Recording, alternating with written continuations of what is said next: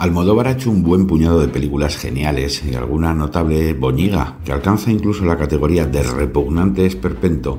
con la piel que habito, un delirio infumable salido de una mente trastornada. Es imposible verla sin sentir un profundo asco, pero lo inquietante es que no era esa su intención. Al contrario, parecía más la confesión de los sentimientos más íntimos de alguien que al sentirse ya poderoso se puede permitir exhibir sus rincones más oscuros.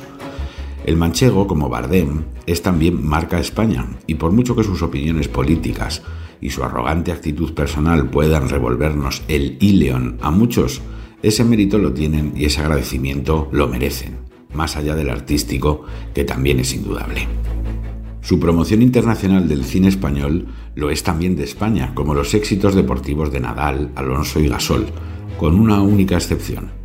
en España consiguen justo lo contrario, hasta el punto de que las millonarias audiencias de las series televisivas nacionales se convierten en residuales taquillas cuando el salto de los autores es a la gran pantalla, con honrosas excepciones que confirman la regla.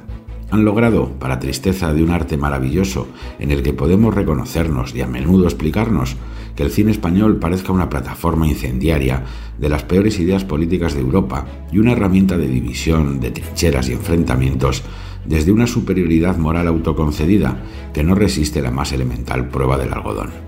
Dañan a su cine, cuando es maravilloso y emplea a miles de personas, por el empeño guerra civilista de unos pocos, pero muy relevantes, en rodar siempre al lado de Zapatero o de Sánchez, y auxiliarles en la tarea de adecentar, con decorados de cartón piedra, la infumable combinación de sectarismo, incompetencia y mala fe que les define. Ahora Almodóvar se ha creído además economista y en respuesta al brochazo del castellano Leones Gallardo, que no encuentra mejor manera de defender a nuestros agricultores que denigrando al cine en su conjunto, ha soltado una inmensa gansada entre aplausos del resto de gansos. Viene a decir el autor de la espléndida Todo sobre mi madre que las subvenciones recibidas por el gobierno son adelantos y que las devuelven luego sobradamente con impuestos y cotizaciones a la seguridad social. Más allá de que no es verdad contablemente, pues el sector ha multiplicado por cuatro las ayudas públicas de 2020 hasta alcanzar los 167 millones de euros anuales, más del doble de su recaudación total, sonroja que un miembro insigne del Club de los Papeles de Panamá se atreva a dar lecciones fiscales.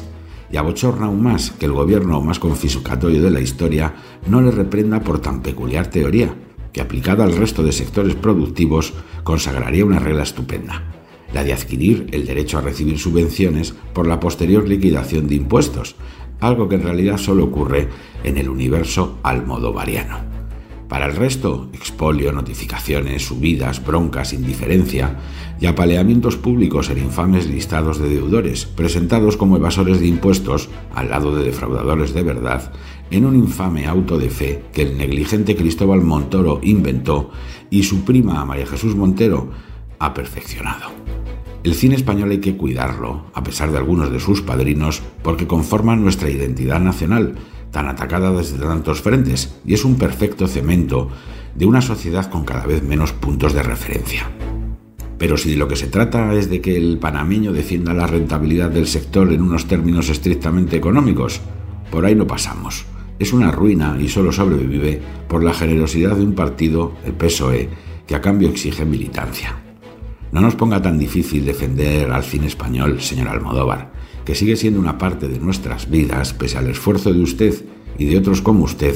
de echarnos de las salas y confinarnos en esa fachosfera inventada por su patrón para esconder las vergüenzas propias.